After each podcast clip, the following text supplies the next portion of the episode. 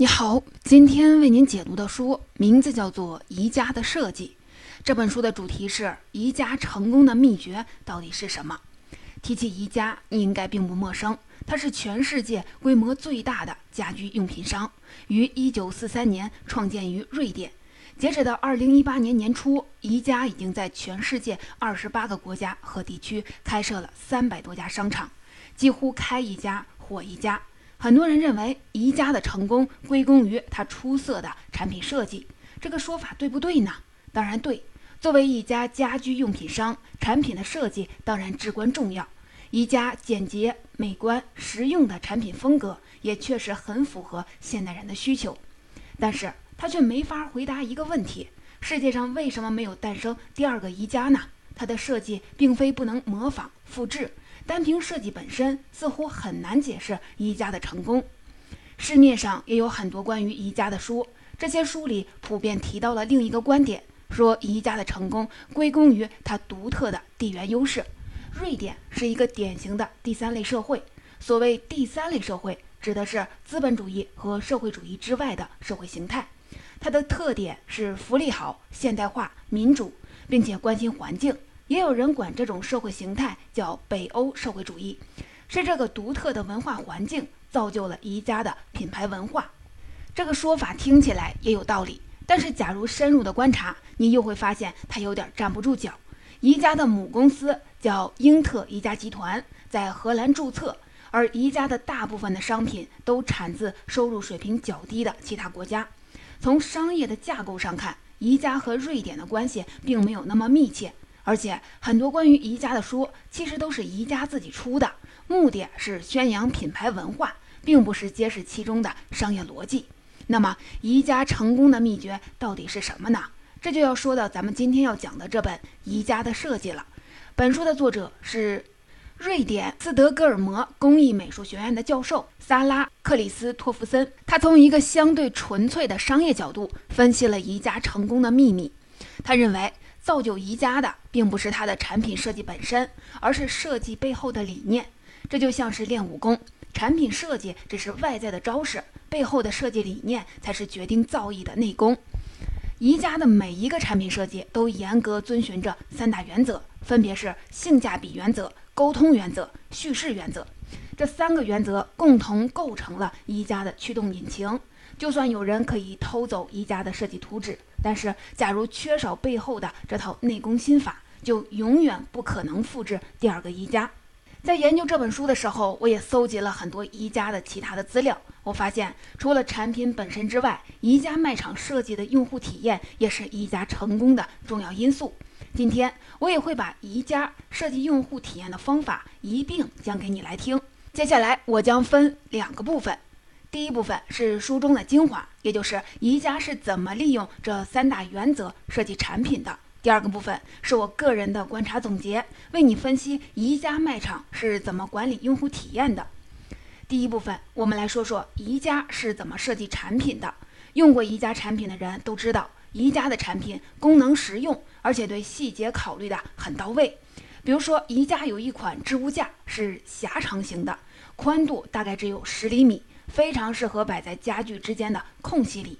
这种查缺补漏式的家具，其他的家具商很少制作，是宜家帮你把这个坑给填上了。可见宜家的设计还是很体贴的，而且这些家具样子都不错，简洁美观，没有太多花哨的装饰。但奇怪的是，宜家也有一些设计显得不那么高明。比如有一款马克杯，售价只有两块九，它的把手啊特别小，只能伸进去一根手指。而且杯身很短，比一般的马克杯矮一截，不太好看。那么这种水准参差不齐的设计到底是怎么造成的呢？是因为设计师一时失误呢，还是有别的原因呢？其实这种落差是宜家设计产品时的一个原则导致的，这就是咱们今天要说的第一个设计原则——性价比原则。很多行业的竞争发展到最后都是性价比的竞争。比如说，安卓手机在二零一八年，你就会发现，不管是华为、小米还是 OPPO，必定都会推出一款千元左右、配备双摄像头的全面屏的手机。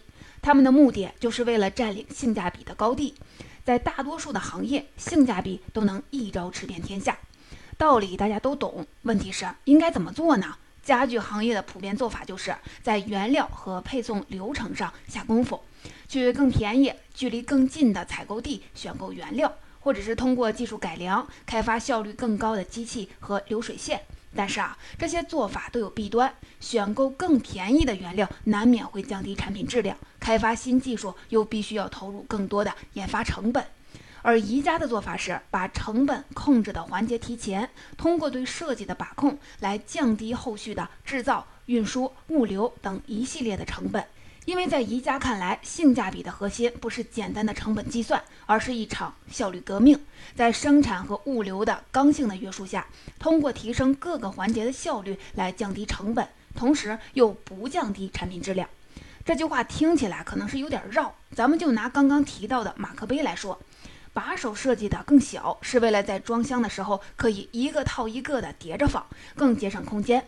杯身设计的矮一点，是因为这个高度恰好可以严丝合缝地摆满整个集装箱。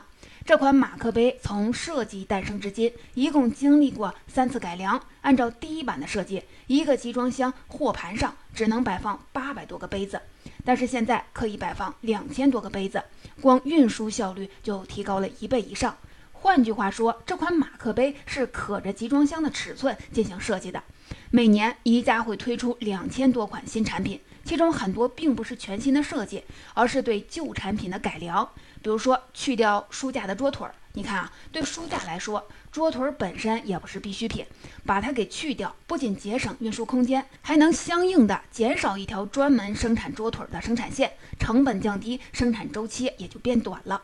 而且为了提升物流效率，宜家的家具从来不提供拼装服务，它们都被拆成了零件售卖。显然，和成品家具比起来，尚未拼装的零件更节省运输空间。而且，不管是圆形的餐桌、方形的衣柜，还是形状非常不规则的衣服架，基本上都只有两种包装形式：一种是方形的包装，另一种是 L 型。即使再复杂的形状，宜家也能够通过设计把它的包装限定在这两种形状之内，这样就可以大幅度的提高集装箱的摆放效率了。说到这儿，你可能就会问：不提供拼装服务，虽然是提高了运输效率，但是这会不会降低用户的使用体验呢？毕竟组装家具不是一件轻松的差事啊。这就要说到宜家的设计家具时的第二个原则——沟通原则了。我们都以为设计本质是创意，但其实设计的本质是沟通，也就是用外观传递用途。这是美国的认知心理学家唐纳德·诺曼提出的观点。要知道，诺曼可是用户体验的祖师爷，“用户体验”这四个字最初就是他提出来的。诺曼认为，一件好的设计必须让人在看到的第一时间就知道怎么用，而错误的用法根本就不可能实现。比如一扇往外推的门，就应该把把手给去掉，这样别人就不可能往里拉。然后在把手的位置安装一个金属片，告诉别人这扇门是往外推的。这个法则不光适用于家具，也适用于其他的产品。比如说 Windows 的 Office 程序，假如你在没有保存的情况下直接点击右上角的关闭，它就一定会弹出提示，询问你是否保存，存还是不存，你必须亲自来做个决定。这就意味着一个手滑导致的直接退出根本就不可能出现，而宜家的家具几乎都满足这个沟通的原则。家具基本上是分成两类，第一类是拼装特别简单的，比如说有一款茶几叫拉克桌，只有一块桌面和四个一模一样的桌腿，怎么拼都一样，你根本不可能拼错。第二类是拼装稍微复杂一些的，比如说餐桌、书柜、床架。这些家具，假如不按照正确的拼装方式，几乎不可能拼得上。这就决定了你只能按照说明书一步一步的组装，而且不会在手忙脚乱之后才发现拼错了。换句话说，宜家用最保险的方式，把家具制造的最后一个环节留给了用户。当用户心满意足地看着拼装好的家具，他们就会觉得这就是自己亲手制作的我的家具，我也倾注了心血。心理学家还专门给这种现象起了个名字，叫“宜家效应”。也就是，只要人们参与了产品制作的最后一个环节，就会把它当成自己的作品。你看啊，宜家先通过提升效率，提高了产品的性价比，然后又把沟通原则巧妙地运用在设计中，让用户获得了物美价廉的购物的体验。但是啊，假如仅仅是便宜好用，还不足以成就一个伟大的企业。但凡伟大的公司，都必须有自己的品牌文化。那么，宜家是怎么打造品牌的呢？这就要说到宜家设计产品的第三个原则——叙事原则了。宜家的品牌文化是为人民而设计，也就是制造每个人都买得起的好家具。很多人都认为是瑞典孕育了宜家的品牌文化。但是，假如回到当初，当宜家还只是一家普通的家具商时，你就会发现，宜家是一个特别擅长借力打力的公司。这个品牌形象其实是宜家不断在产品中融入叙事，一点点积累出来的。我们看到宜家到底是怎么做的呢？宜家产品最大的特点是物美价廉，但是啊，它也很容易让我们想到一句话：便宜没好货。当年宜家扩展全球市场的时候，就遭受过这个质疑。比如说，一九八五年进军美国市场，很多人担心产品的质量不好，于是宜家打出了一幅广告：左边是几只售价昂贵的高档的酒杯，右边是几只造型差不多的宜家酒杯，酒杯边上还多了一瓶红酒，意思是我们的产品从设计到质量都不亚于高档的酒杯，并且还很便宜，你可以用省下的钱去再买一瓶红酒。这么一煽情，消费者一下子就变多了。但是麻烦事儿马上又来了。宜家为了争取客户，在很多商品的设计上都借鉴了其他高档品牌，这就引来质疑。很多人说宜家在抄袭别人的设计。宜家的应对方式很高明，他没有为此做任何的辩解，而是借力打力，推出了一系列的广告，把自己包装成了劫富济贫的罗宾汉。在广告里，宜家声称自己就像家具业的罗宾汉。把那些昂贵的、只卖给富人的设计加以改良，并且降低售价，卖给懂得享受生活的聪明人。他还提出了一个口号，叫“不为富人，只为智者”。几乎是在同一时期，宜家开始刻意地增强产品的瑞典属性。在一九八四年之前，宜家的商标和门店主色调都是红色和白色，但是从一九八四年开始，宜家使用瑞典的国旗颜色黄色和蓝色成为了主色调。在其他场合，宜家也在强调自己的瑞典主张。比如说，宜家的广告画里面没有任何的产品，而是瑞典的田园风景。同时呢，他也开始用带有北欧特色的名字给家具命名。比如说，沙发是以瑞典地名命名，纺织品以丹麦的地名命名，灯具以大海和湖泊来命名。同时呢，宜家也开始在世界各地的商场里开设餐厅，专门供应瑞典食物。现在，宜家不仅是全世界最大的家居用品商，也是瑞典最大的食品出口公司。宜家把自己的品牌紧紧地和瑞典绑定在了一起，抓住一切的机会强化自己的瑞典出身。瑞典学院曾经做过一份统计，说宜家在宣传瑞典国家形象上做过的工作，比瑞典的国家宣传部门还要多。当然了，最大的受益者还是宜家本身。在长期的宣传下，人们已经坚定不移地认为宜家就是瑞典的国民品牌，背后有国家信誉来背书，当然是信得过。以上就是第一部分的内容。我们说了宜家是怎么设计产品的，你就会发现，宜家最重要的竞争力不是它的产品设计本身，而是背后的这套内功心法。宜家所遵循的三个原则，也就是性价比原则、沟通原则、叙事原则。其实是环环相扣的。先是用性价比原则掀起了一场效率革命，这让其他商家即使能抄袭宜家的设计，也不可能达到同样的性价比。而沟通原则又保证了产品的体验，就算价格再低，也不会降低使用体验。最后，叙事原则又增添了宜家的品牌形象。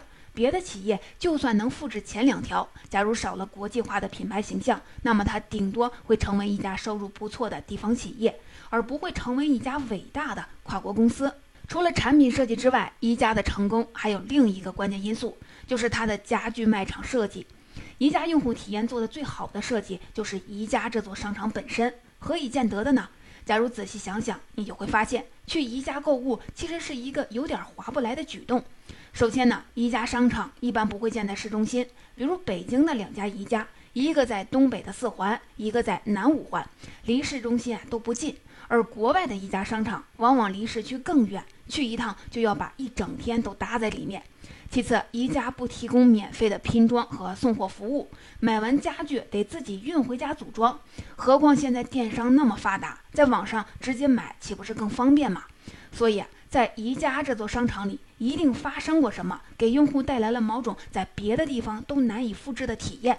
这个体验带来的加分超过了其中的种种不便，让你来过一次就想来第二次。在查阅了很多宜家的书籍之后，我发现宜家卖场的设计用户体验上遵循了一套规则，它可以归结为一句话：宜家商场的本质其实是一场电子游戏。宜家是用设计电子游戏的方式来设计用户体验的。接下来的第二部分，我们就来说说宜家是怎么用游戏的方式来设计用户体验的。宜家一共用了三个方法：第一是制造沉浸体验，第二是完成关卡设置，第三是建立随机奖励系统。咱们先来说第一个方法，制造沉浸体验。这是电子游戏的基本特征。你的视线被屏幕给占满，耳边是背景声或者是游戏对白，感官基本上是和外界隔绝的。给你看什么，你就能看到什么。这也是所有商家的目标。你沉浸的时间越长，买东西的几率就越高。你看啊，宜家是不是满足了这个特点呢？等你走进去，周围全都是宜家的商品，连一个手提袋、一幅装饰画、一把尺子都是宜家出品。除此之外，没有任何别的东西。你可能会说，传统的商场超市不都是这么做的吗？为什么我们走到里面却没有宜家一样的沉浸体验呢？这就是宜家的高明之处，它牢牢抓住了沉浸体验的精髓。沉浸体验的本质不是占领所有的感官，而是占据全部的注意力。这里面有三个关键控制点。首先，假如把注意力比作是一个瓶子，你得先把里面原有的东西倒出来，才能装进新的。说白了，就是给用户的注意力减负，让他们把心思从原本关心的事情上挪开。你看宜家是怎么做的？先是在附近的公路上尽可能的布置路标，并且把卖场的广告牌做得特别大，离得很远就看得是一清二楚。你看，用户不用为了找路而花心思。然后宜家商场一般分成了三层，最上面的一层是展示区，第二层是货架，最下面的第一层就是停车场。这么一来，开车的顾客也不必为停车而烦恼。走到门口，宜家还提供了专门的儿童托管场所。里面有游乐设施和看护人员，让家长最耗费注意力的逛街带娃的问题也给解决了。这么一步步的下来，耗费注意力的琐事很快就被清空了。接下来，宜家的任务就是用自己的产品把注意力的瓶子给填满。这就是第二个关键控制点：高度的排他性。宜家干了什么呢？它不是一上来就给你看某一件产品，而是一下就把整个生活空间展现给你看。进入宜家要经过的第一个区域不是货架，而是和真实居家一样的样板间。从大件的沙发、柜子、书桌到桌上的水杯、垫子，甚至是墙上挂的画，一应俱全。宜家还会针对用户的生活环境对细节做调整。比如，宜家发现印度孟买的市民出门前照镜子的时间特别长，就会把穿衣镜摆在样板间显眼的位置。而在西安，宜家的玩偶小人还被改造成兵马俑的样式。这些既丰富又亲切的设置，一下子就把你的注意力给填满了。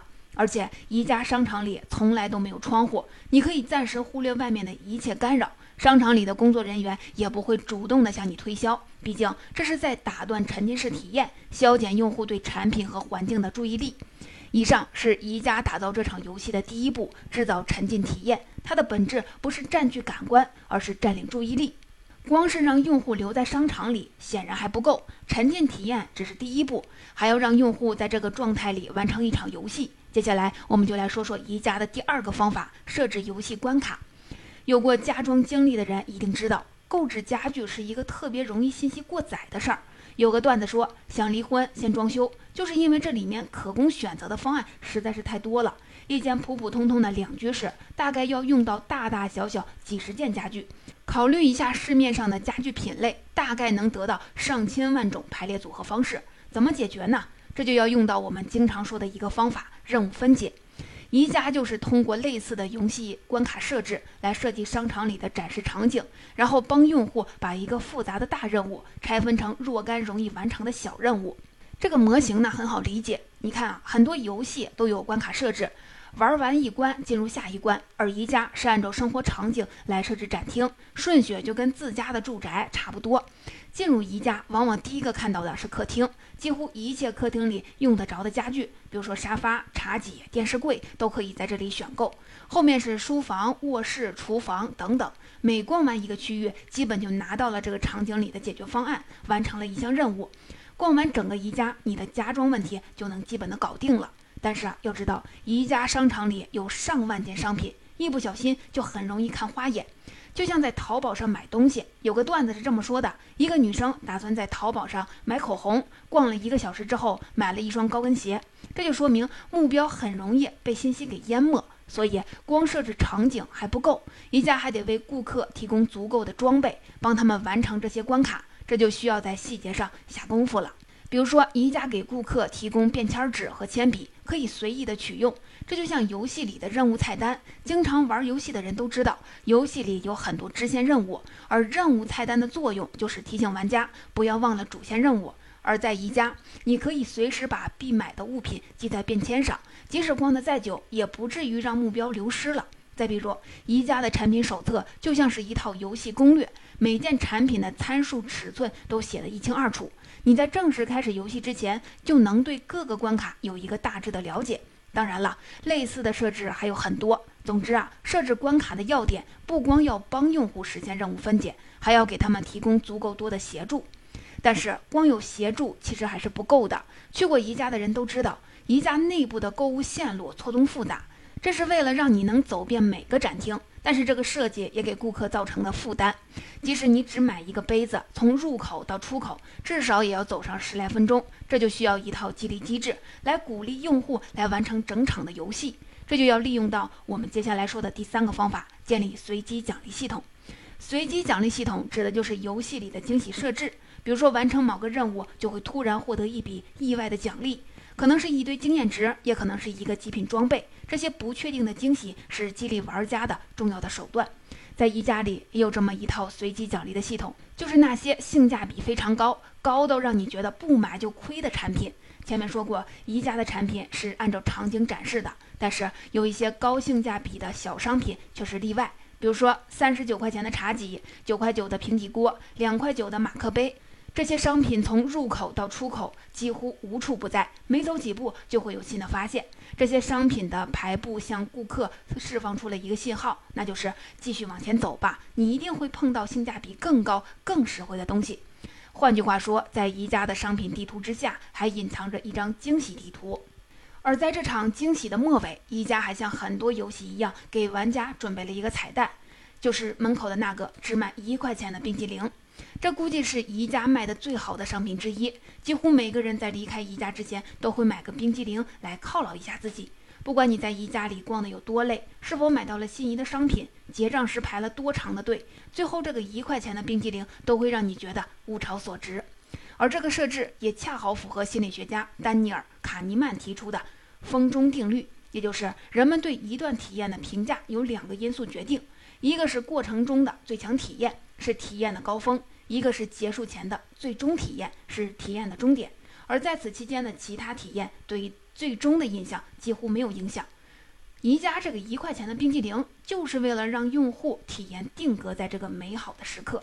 到这里，宜家设计的这场游戏算是告一段落了。其实，仔细观察这场游戏，你就会发现，宜家自始至终都在遵循一个原则，那就是给顾客赋予目标的同时，一定会提供相应的帮助和鼓励。从入口处的儿童托管场所，到商场里的便签、手册、特价的商品，再到最后的拼装设计，宜家知道用户的目的到底是什么，更清楚要实现这个目的都需要哪些帮助，帮人帮到底，这正是所有商品设计用户体验的核心。